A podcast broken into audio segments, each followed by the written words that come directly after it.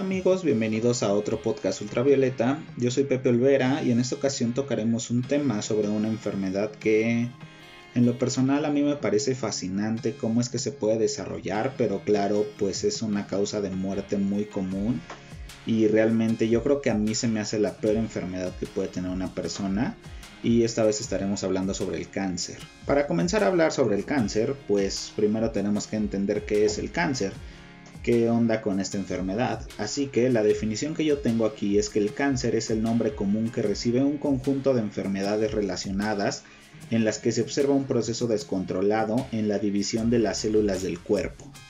Esa es una definición del libro, eh, muy de literatura. Prácticamente el cáncer es como una célula puede modificarse para seguirse replicando y replicando y replicando y de esta manera nunca morir. Prácticamente el cáncer es adoptar células inmortales.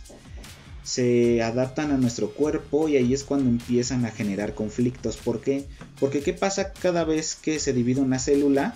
Pues obviamente la masa crece, eh, el volumen crece, pero claro que esto con los procedimientos normales que tiene el cuerpo para dividir células somáticas, que es por ejemplo pues cómo crecemos simplemente, si nos cortamos de algún lado, cómo lo reemplaza esa, ese cuerpo, ese tejido. Eh, estos son procesos normales como te comento, pero un cáncer, eh, las células se siguen replicando y no saben cuándo parar. Entonces el problema que pasa es que pues se forma una neoplasia. ¿Qué es esto? Un tumor prácticamente. Entonces aquí vamos a ver eh, en qué momento empieza a afectar esto al cuerpo, a un organismo. Esto que les voy a hablar eh, pues ya se remonta a partir del año 1600 a.C. Es donde se tienen pues los primeros indicios de que se documentó esta enfermedad. Hace una descripción lo que fue Hipócrates, que fue el primero en utilizar el término carcinos, que después evolucionó como cáncer. Eh, ¿Por qué? Porque carcinos es relativo al cangrejo. Entonces se debe a que relacionó el crecimiento anormal con el cuerpo de un cangrejo. El exoesqueleto de un cangrejo, eh, si se lo han puesto a ver alguna vez, pues está dividido como en varias partes, o sea, como tiene varios pliegues que se van desarrollando poco a poco, así se ve un tumor cancerígeno, o al menos así Hipócrates es como lo relacionó, y de ahí pues se le quedó el nombre de cáncer que sabemos ahora que es relativo a un cangrejo. Se conocen más de 100 tipos diferentes de cáncer. Eh, este es algo que se me hace también fascinante, que en cualquier parte del cuerpo prácticamente se puede desarrollar un cáncer. Los más comunes, claro que obviamente hay muy raros y muy comunes, y los más comunes son de piel, de pulmón, de mama y el colorectal. El cáncer es el resultado de dos procesos sucesivos, la proliferación de un grupo de células denominado tumor o neoplasia y la capacidad invasiva que les permite colonizar y proliferar en otros tejidos u órganos, proceso conocido como metástasis. Yo creo que alguna vez en algún momento de nuestra vida hemos escuchado la palabra metástasis. Aquí se refiere a que el cáncer empieza en un lado, supongamos pulmón, que es de los más comunes, o de piel, y estas células, eh, generalmente una célula no puede viajar hacia otro lado, o sea, está especializada en algún, en algún órgano de nuestro cuerpo, en alguna parte de nuestro cuerpo. ¿Qué pasa con la metástasis? Este cáncer, estas células cancerígenas tienen la capacidad de diseminarse a otras partes del cuerpo y llegar ahí e infectarlas y empezar una propagación de cáncer. Eh, así como se dio en el, en el órgano de origen, puede empezar en otro órgano. Por eso generalmente algunas personas que son muy conflictivas, que son las que comienzan peleas, se les denomina que es un cáncer. ¿Por qué? Porque a donde llegan, ahí infectan y van a causar problemas. Eso es lo que le llamamos metástasis.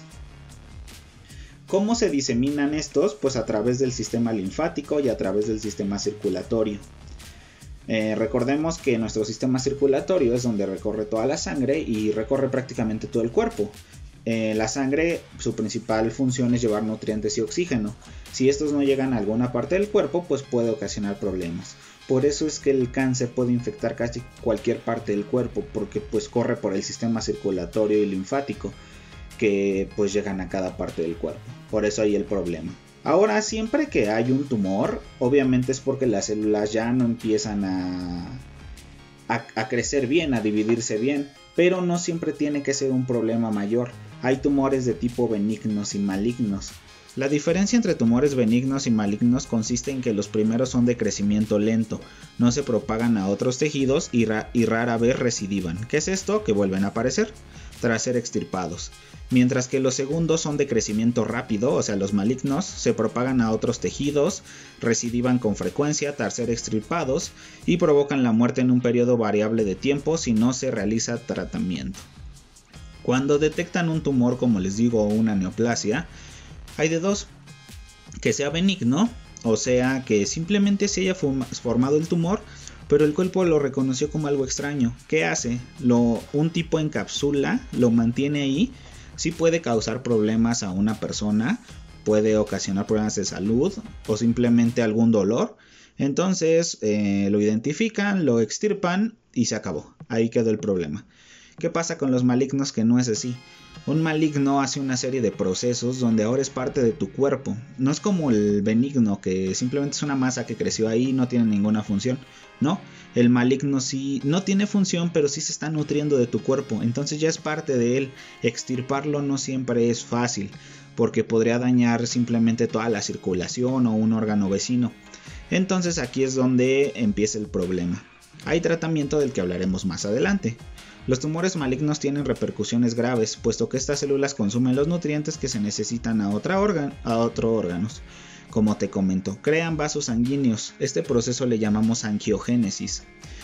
Un tumor es, bueno, el cáncer en este caso en un tumor maligno, crea vasos sanguíneos a partir de los existentes. ¿Por qué? Porque el tumor se va a nutrir, se tiene que nutrir y llenar de oxígeno, si no obviamente estas células morirían. En ese caso, pues agarra vasos sanguíneos de donde, se, de está. Posiblemente si lo tenemos, no sé, muy cercano a pulmón, desarrollamos cáncer de pulmón, muy cercano al hígado, cáncer de hígado, y así dependiendo de dónde esté esta masa de células cancerígenas. La mayoría de los cánceres forman tumores sólidos, pero algunos no, por ejemplo la leucemia. La leucemia es un tipo de cáncer, pero no genera tumores sólidos. La leucemia es un tipo de cáncer de la médula ósea, de la circulación de la sangre. Entonces aquí las células más que nada se empiezan a reproducir sin control y tenemos muchas células sanguíneas, glóbulos blancos, glóbulos rojos. No sé, estos comienzan como blastos. Un blasto es una célula que todavía no se diferencia bien qué función va a tener en el cuerpo. Entonces pues podemos tener células sanguíneas descontroladas eh, o células que ya no se están produciendo por, por producirse en otra forma. Entonces eso es una leucemia. Más adelante hablaremos sobre esto. El, cáncer causa cerca del 13% de todas las muertes. Realmente es un porcentaje no tan grande, pero el cáncer está sumamente estudiado, se sabe qué lo ocasiona, se sabe a veces cómo repararlo, pero no siempre los tratamientos son efectivos, por eso es que alcanza el 13% de todas las muertes.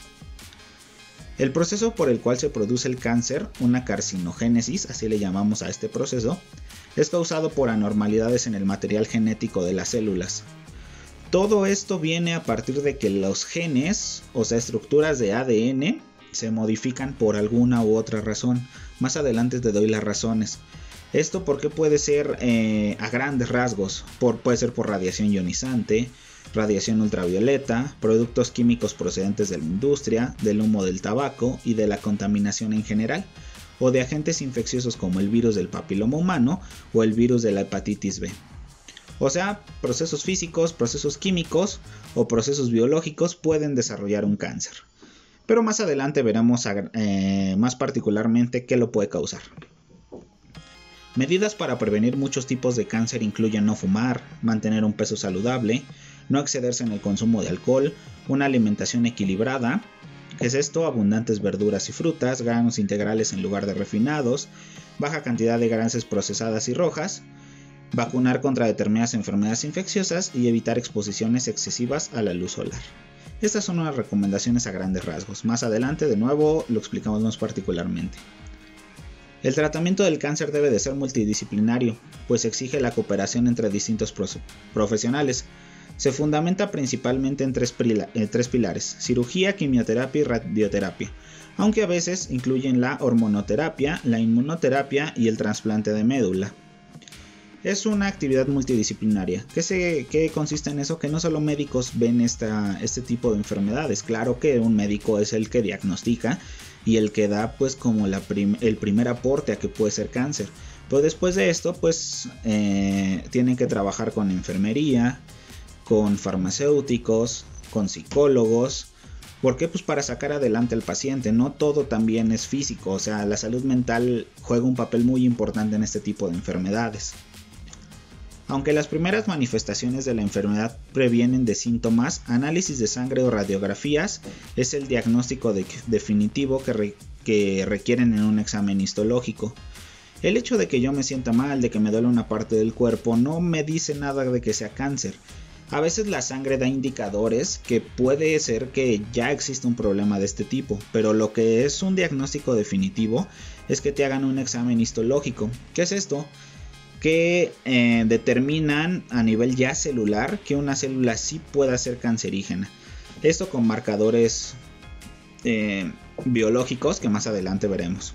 Como te decía, hay dos tipos de tumores, los benignos y los malignos. En los benignos, su nombre acaba siempre en el sufijo oma, dependiendo del tejido del que procedan.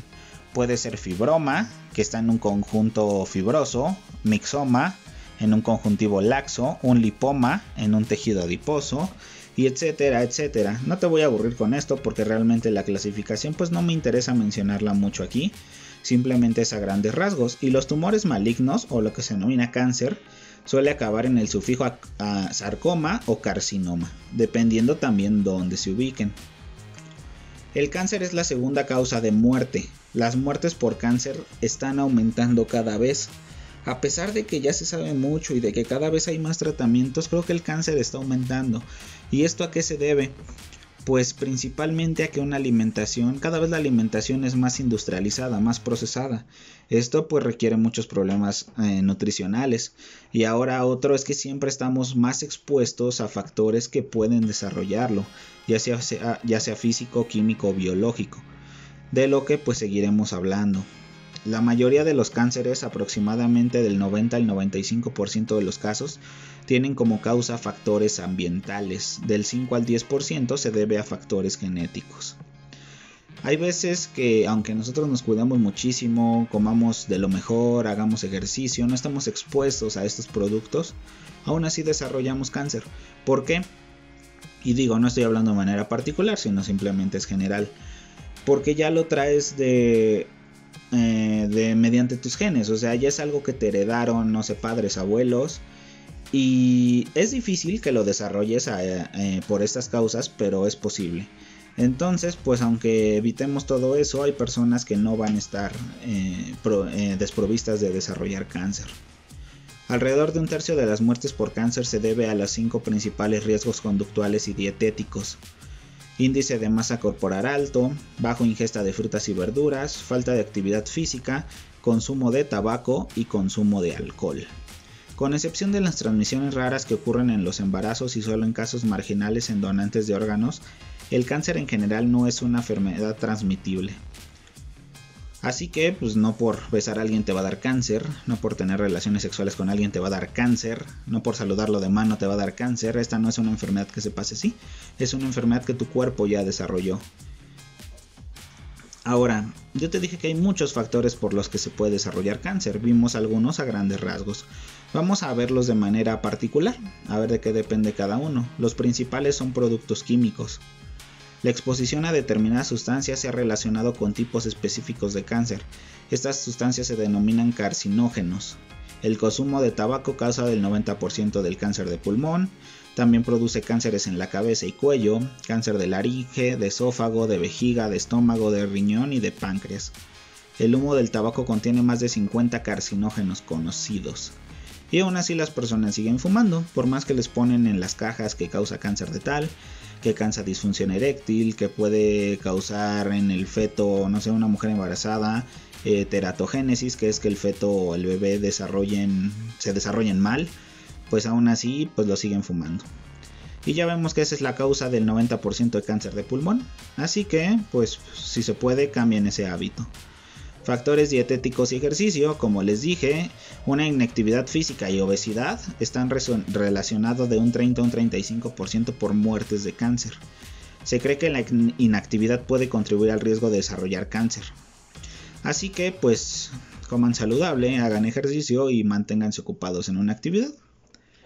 También se puede causar por una infección. Los virus que pueden causar cáncer se denominan oncovirus virus del papiloma humano da cáncer cervical, el virus de Epstein-Barr, el virus del herpervirus, los virus de la hepatitis B y la hepatitis C y el virus linfotrópico de las células T humanas. Esos al menos son por virus. Bacterias se conoce que por el Helicobacter pylori puedes desarrollar cáncer de estómago. Esta es una bacteria que está muy común en o bueno, tiene que estar en niveles bajos en nuestro estómago, en el píloro, de ahí su, su nombre de Helicobacter pylori. Y bueno, generalmente esta produce gastritis, pero si no se cuida puede desarrollar cáncer de estómago.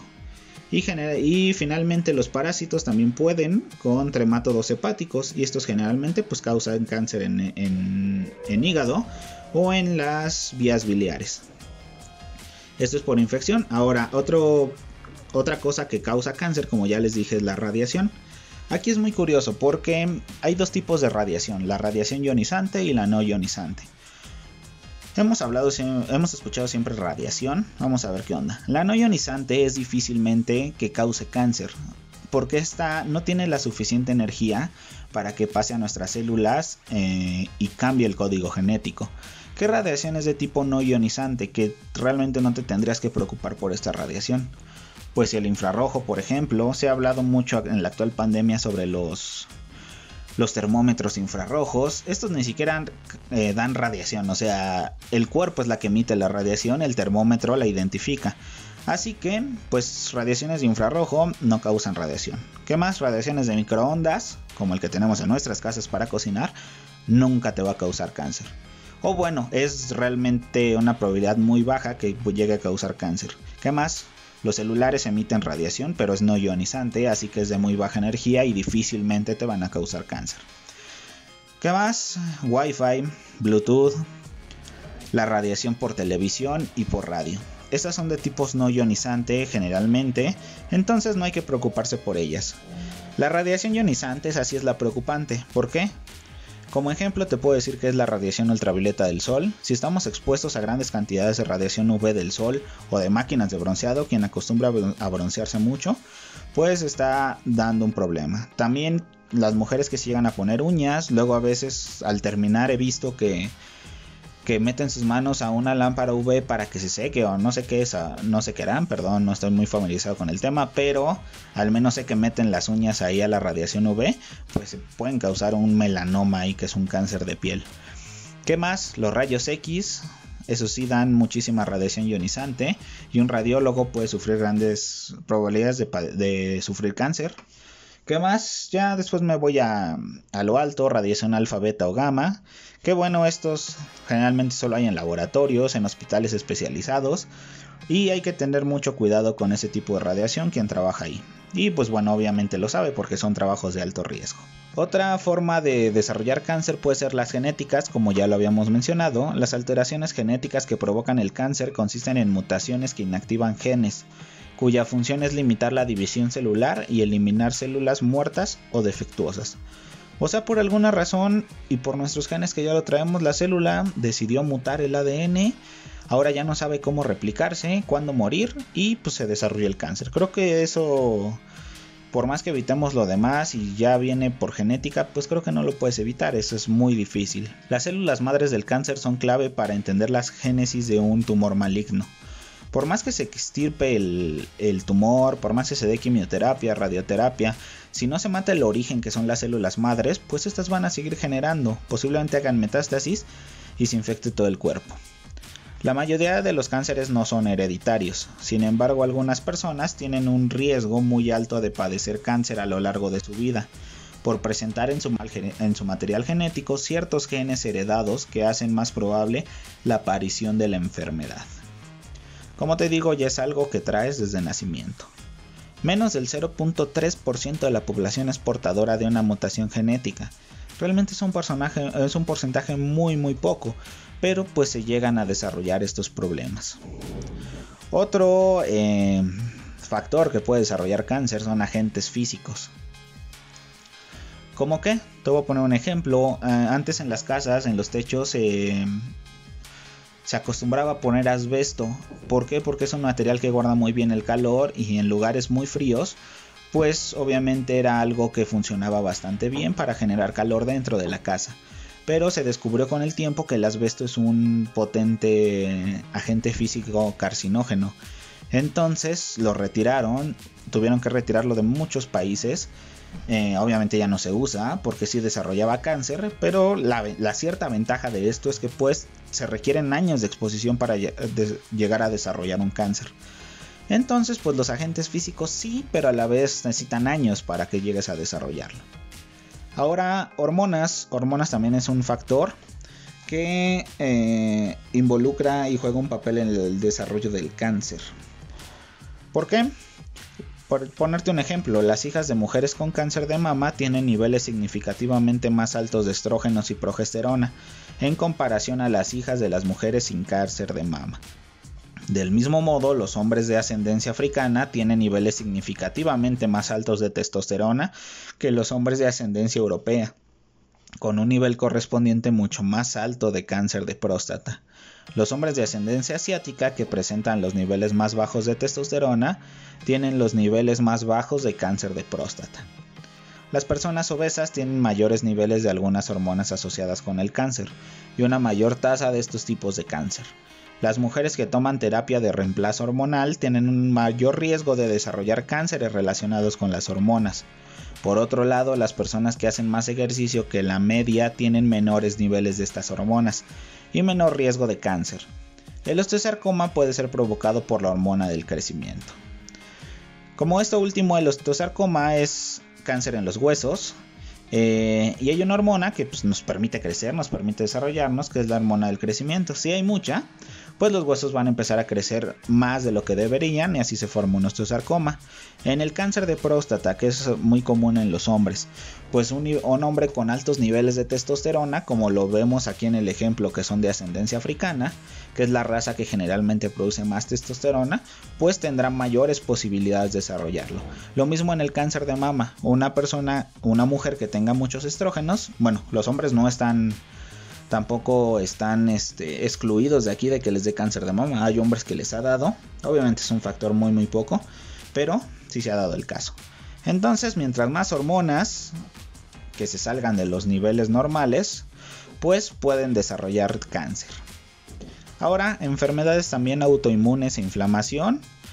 Hay enfermedades autoinmunes como la artritis reumatoide y el lupus que afectan a múltiples órganos y sistemas tienen asociaciones significativas tanto en el desarrollo de tipos focales de cáncer en todo el cuerpo. Entonces, si presentas una enfermedad autoinmune o, eh, o bueno, más bien eh, de inflamación, pues puedes llegar a desarrollar también un tipo de cáncer. Prácticamente todo lo que te dije ahorita puede desarrollar cáncer. Entonces, todo causa cáncer. No podemos evitarlo realmente en una vida común, en un día a día.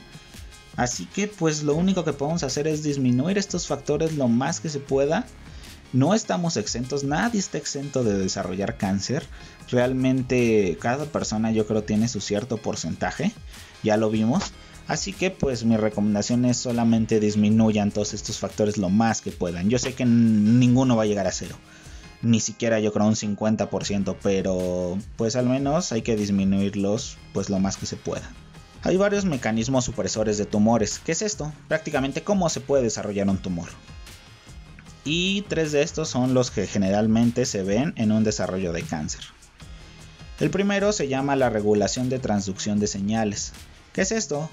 Son los que principalmente controlan los procesos de división y multiplicación celular. Estos procesos de regulación, si están afectados, ya te dije que las células van a empezar a crecer de manera descontrolada, van a formar tumor y puede ser un cáncer. Entonces, ese es un factor. El otro es la apoptosis. ¿Qué es la apoptosis? La apoptosis es la muerte celular programada. Prácticamente si una célula que afortunadamente tiene cierta memoria ve que empieza a funcionar mal, en lugar de empezar a dañar a las demás y multiplicarse de manera inadecuada, lo que va a hacer la célula es suicidarse prácticamente. va a morir para evitar que esta célula que salió un poco dañada pueda infectar a las demás. Entonces las células se suicidan, eso es la apoptosis celular. Y pues en un tumor, en células cancerígenas, no hay apoptosis celular. Esto no existe. El otro es la reparación del ADN. Si una célula, por ejemplo, la que hablamos eh, hace un momento, llega a fallar en algún momento, hay, hay enzimas que se dedican a reparar el ADN. Entonces lo reparan, la célula sigue funcionando normal y de esa manera se acabó el problema. ¿Qué pasa?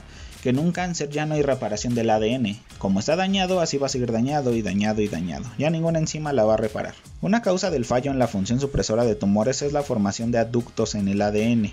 ¿Qué es un aducto? Son uniones entre el material genético y algunos de los componentes químicos presentes en el tabaco y otras sustancias o carcinógenos lo cual implica errores en el proceso de replicación y transcripción que concluirá con la formación de mutaciones en genes supresores de tumores como el P53.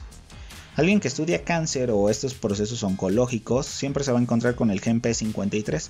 Más adelante hablaremos de él y, qué significa este gen. Entonces, para que se forme un tumor tiene que haber, ah, eh, bueno, no siempre, pero generalmente hay un aducto ¿Qué es esto? Ya les dije que son prácticamente enlaces, uniones que se forman entre el material genético y componentes químicos. Entonces, pues un aducto puede presentar el inicio de un cáncer. Las principales características de los tumores malignos son las siguientes. Una es la angiogénesis. Ya les dije que es la angiogénesis, pero lo repetimos. Esto es la formación de vasos sanguíneos a partir de ya existentes. ¿Para qué? Para tener un gran aporte de oxígenos y nutrientes, lo cual favorecerá su crecimiento y proliferación a mayor velocidad y distancia. Esta capacidad se encuentra generalmente ausente en neoplasias benignas. Un tumor benigno no genera angiogénesis, no genera vasos sanguíneos. Un tumor maligno sí los genera, por lo tanto se empieza a nutrir, empieza a faltar nutrientes en un órgano eh, que esté cerca del tumor y de esta manera empieza a causar problemas. Ahora, otro factor que presenta un tumor maligno es pérdida de adherencia celular. Las células están adheridas a otras células y difícilmente una célula se va a poder quitar esa adherencia por algo que se llama ácido hialurónico. Es lo que mantiene unidas a las células. Pues las células cancerosas no tienen esta adhesión celular, por lo que pueden migrar cuando ellas quieran y esto es lo que se conoce después como metástasis, lo que ya habíamos hablado. Otro factor que tienen es proteólisis. ¿Qué es esto? Las células tumorales producen enzimas proteolíticas, que se llaman proteasas, que degradan la matriz extracelular y favorecen la expansión y, y diseminación del tumor. También presentan movilidad por medio del sistema circulatorio o linfático. Y esto da pues la metástasis.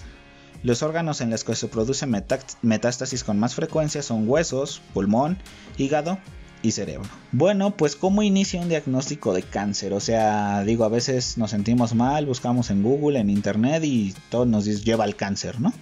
Ese es el final. Puede ser esto, esto o cáncer. Puede ser esto, esto o cáncer.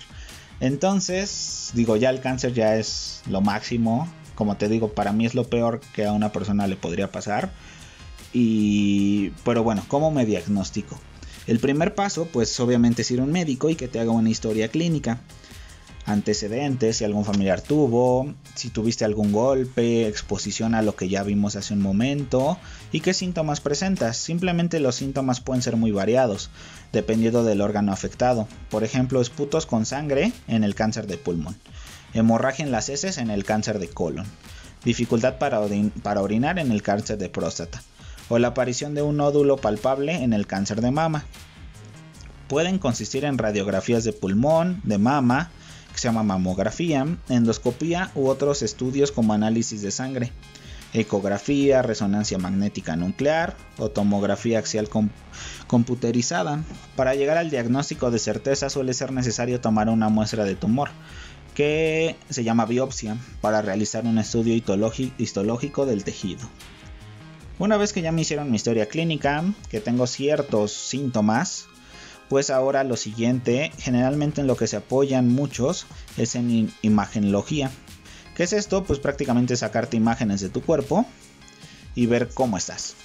Para esto lo más común es que te hagan radiografías o resonancias magnéticas nucleares, que es como lo más avanzado que se tiene para detectar estas cosas. Ahora, eh, pueden ser también exámenes de sangre, pero pues muchos factores pueden alterar la sangre, entonces pues generalmente siempre se apoyan sobre imágenes y sobre algo que se llama biomarcadores. En ciertos tipos de cáncer siempre va a haber las células empiezan a segregar más enzimas, hormonas, eh, compuestos que no segregaría normalmente una célula normal. Un ejemplo de esto es el cáncer de mama HER2, así se denomina. El 25% de los cánceres de mama son, de son tipo HER2 positivos, por lo que producen un, exceso de la proteína HER2 y tienden a ser más agresivos y presentan tasas más altas de recaídas.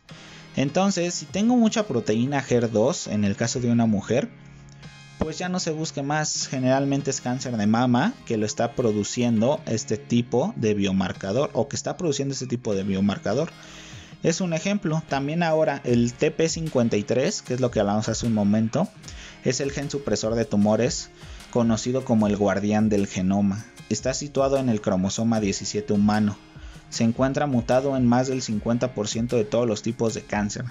Generalmente cuando se encuentra un gen TP53 mutado, es porque ya hay un proceso eh, de carcinoma pues en el cuerpo. Esto es en más del 50% de los casos. Se conoce como el guardián del genoma, ¿por qué? Porque es generalmente uno de los que se dedican a reparar el ADN si es que está roto o está mal ubicado alguna base nitrogenada. Una vez que ya se ha diagnosticado cáncer a un paciente y se está seguro, que realmente es una neoplasia maligna, eh, pues el tratamiento del cáncer se fundamenta en cuatro pilares, cirugía, quimioterapia, radioterapia e inmunoterapia. Otras posibilidades de tratamiento incluyen la hormonoterapia y el trasplante de médula ósea. El tratamiento debe de ser multidisciplinario en todos los casos, pues exige la cooperación entre distintos profesionales, médico de familia, cirujano, radioterapeuta, oncólogo, dermatólogo, neumólogo, ginecólogo, imagenólogo, gastroenterólogo, entre muchos otros. Como te digo, tienen que entrar eh, en este tratamiento pues muchos profesionales de la salud para pues sacar adelante a este paciente a veces cuando ya no hay nada que hacer, el cáncer ya está muy avanzado, ya hay metástasis, difícilmente las esperanzas son nulas. Pues ¿qué se hace? Se da un tratamiento paliativo que proporcione el menor grado posible de malestar y conduzca a una muerte digna. En todo el momento apoyo emocional cobra una importancia primordial. Ahora, ¿qué pasa con estos tratamientos? Vamos a hablar eh, de cada uno de manera particular a ver en qué consisten. Por ejemplo, hablemos de la cirugía. La cirugía puede ser curativa, cuando se extirpa el tumor en su totalidad, o paliativa, cuando su objetivo es evitar complicaciones inmediatas, intentando, por ejemplo, evitar el efecto compresivo del tumor maligno sobre un órgano cercano. Como te digo, se identificó el tumor. Se, se puede sacar, adelante, lo sacan todo o una parte de este. Si es maligno, difícilmente se va a poder eh, hacer cirugía o, o, solamente cierta parte, porque como te digo puede dañar circulación general o a un órgano que esté muy cerca de este tumor. Entonces, pues la cirugía a veces sí es como, llamémosle la cura a este tipo de problemas, pero en el mayor de los casos solamente ah, pues va a alargar la vida del paciente porque el tumor va a seguir creciendo. Otra, otro tratamiento es la radioterapia consiste en la utilización de de radiaciones ionizantes para destruir las células malignas y hacer desaparecer el tumor o disminuir su tamaño. Aunque el efecto de la radiación provoca también daño en las células normales, estas tienden a recuperarse y a continuar con su función. Una alternativa es el uso de protones o protonterapia. Otra variante es la braquiterapia, que utiliza isótopos radioactivos que se colocan dentro o cerca de la zona que requiere tratamiento. La radioterapia es una terapia realmente muy usada en los últimos años porque nos evitamos muchos problemas de lo que hablaremos ahorita con la quimioterapia. Porque esto solamente se radia con radiación ionizante que es de muy alta energía y esto puede destruir el tumor a distancia. Se evita la cirugía y se evita la quimioterapia. Pero puede dañar otro tipo de células y generalmente el tumor si ya está muy avanzado, si es muy cancerígeno, pues tiende a volver a crecer. Entonces, por eso también se, pues la radioterapia se ayuda de otras terapias. Yo creo que la, la terapia que más hemos escuchado es la quimioterapia, siempre en personas con cáncer. ¿Qué es la quimioterapia? Es una serie de medicamentos que se llaman citostáticos. Estos se administran en el cuerpo por vía intravenosa o a veces son orales, pero bueno, son muy poco común los orales. Eh, generalmente son por vía intravenosa y estos que hacen inhibir la evolución de tumores malignos, restringiendo ciertos mecanismos bioquímicos específicos de la multiplicación de células, dificultando el proceso de división. Cada medicamento citostático tiene un mecanismo de acción algunos inhiben ciertas enzimas, ciertas proteínas, destruyen literalmente el ADN, matan a las células, así llegan como tal y la matan. Entonces, pues dependiendo del tipo de cáncer que tiene una persona es el tratamiento de quimioterapia que le dan. Algunas de las más empleadas son la ciclofosfamida, el 5-fluorouracilo y el metrotrexato. Como te digo, dependiendo del cáncer es el medicamento que se da. Hay muchos tipos de citostáticos, esto realmente sí está muy estudiado y muy avanzado. Pero una quimioterapia yo siempre lo he visto como una moneda al aire. Eh, habiendo un 50 y 50% entre que se destruya primero el tumor, el cáncer, o te mueras tú primero. La quimioterapia va a llegar a atacar al cuerpo por igual. Claro que el medicamento está más diseñado para irse hacia las células cancerígenas, pero esto no quiere decir que no te vaya a afectar las otras células, porque pues así es un mecanismo de acción, va a destruir las demás células. Entonces, como te digo, siempre he visto la quimioterapia como una moneda al aire. O se muere el tumor primero, las células cancerígenas, o se mueren las normales, o tú te mueres primero. Entonces, una persona que realmente le están administrando quimioterapia sí trae muchos problemas de salud. Y digo, creo que todos en la vida hemos visto, tenemos algún familiar, algún amigo que le han hecho una quimioterapia. Y pues cómo se sienten, se sienten cansados, fastidiados, les dan muchísimas náuseas, no quieren hacer nada, por, obviamente por lo mismo que sus nutrientes están muy bajos, les están matando células. Ahora no está por demás decir que empiezan a perder el, el cabello, el vello del cuerpo porque pues faltan nutrientes y le están dando en la torre a todas las células. Entonces una persona con quimioterapia realmente físicamente decae mucho y psicológicamente no se diga. Entonces la quimioterapia pues es de lo más usado pero también es lo que más provoca efectos adversos este tratamiento. Algo más avanzado es una inmunoterapia. ¿Qué es esto? Citocinas y anticuerpos monoclonales. Todos estos terminan en MAP, trastuzumab, cetuximab, todo lo que termina en MAP, en MAP es un tratamiento de inmunoterapia.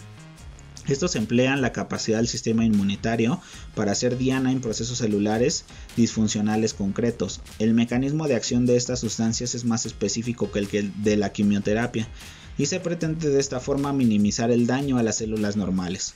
Sin embargo, esta terapia no ha alcanzado el desarrollo de la quimioterapia. Es muy nuevo, por lo tanto no está tan estudiado o no se ha desarrollado como se debe, pero una inmunoterapia va directamente a las células cancerígenas. Esa no ataca a células normales, va directamente a células cancerígenas por anticuerpos monoclonales. Y les hablaba hace un momento del cáncer HER2 de mama. Ese cáncer de HER2, más de la mitad de las personas que lo padecen se curan de ese cáncer. O al más de las mujeres que lo padecen se curan. ¿Por qué? Porque ya son anticuerpos que van dirigidos a esas células que están produciendo HER2 más de lo que deberían. Por lo tanto, se evita efectos adversos de la quimioterapia, de la radioterapia o hasta una cirugía. Entonces realmente la inmunoterapia yo siento que promete mucho, es algo muy avanzado, pero así como está de avanzado es sumamente caro. Una inmunoterapia en cáncer de mama, por ejemplo, sale en más de 200 mil pesos, 300 mil pesos. Claro que para una enfermedad que es mortal, pues creo que siempre se puede pagar por alguna u otra razón como le hagas, pero pues casi casi vas a lo seguro a curarte. Entonces, pues tengo esperanza de que la inmunoterapia pues siga avanzando cada vez más en este ámbito. Otra cosa es la hormonoterapia. Se utiliza en la utilización de medicamentos que interfieren con la producción de hormonas. O en su, en su caso, Otro tratamiento es la hormonoterapia. Se basa en la utilización de medicamentos que interfieren con la producción de hormonas o en su acción. Esto se conoce como castración química, con el objetivo de disminuir la velocidad de crecimiento de algunos tipos de cáncer, que afectan a tejidos hormonodependientes como el cáncer de mama, el de endometrio, el de ovario o el de próstata en el hombre. Entonces prácticamente dejas de producir hormonas que te están causando ese cáncer. En el cáncer de mama, endometrio, ovarios y próstata, pues realmente casi casi estás 100% curado, porque lo que causaba el cáncer se ha destruido, se ha intervenido, entonces pues difícilmente los vas a volver a desarrollar.